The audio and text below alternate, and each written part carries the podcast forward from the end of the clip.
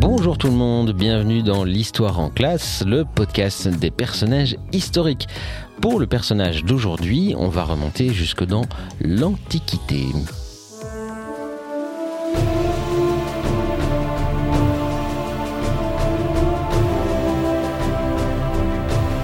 Bonjour, je suis Patricia. Et moi, Cilia. Aujourd'hui, nous allons vous parler d'Auguste. Auguste est né sous le nom de Caius Octavius le 23 septembre 63 avant Jésus-Christ à Rome. Il est mort le 19 août 14 après Jésus-Christ à Nola. Il était aussi le premier empereur romain.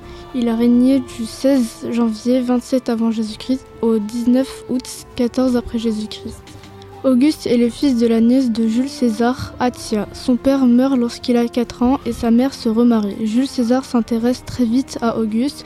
Auguste participe à la dernière campagne de César en Espagne, mais il tombe malade et n'assiste pas à la fin. C'est à ce moment que César l'adopte et l'ajoute secrètement à son testament. Il n'a que 19 ans lorsque César est assassiné en moins 44.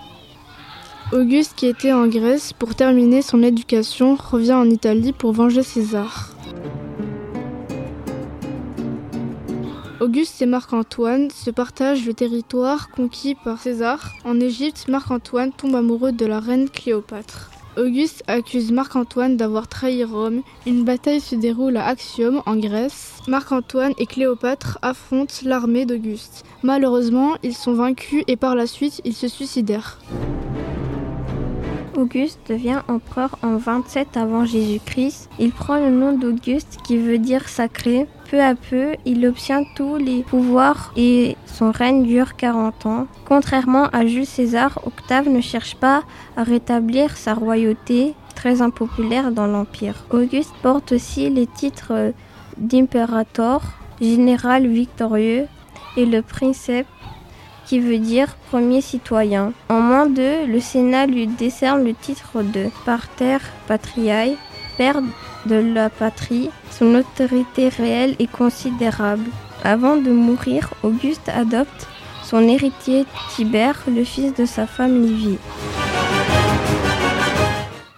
Eh bien, merci les filles de nous avoir appris toutes ces choses sur Auguste. Merci à tous les auditeurs qui ont écouté ce podcast. On se retrouve très vite pour de nouveaux personnages historiques. Au revoir les filles. Au revoir. Au revoir.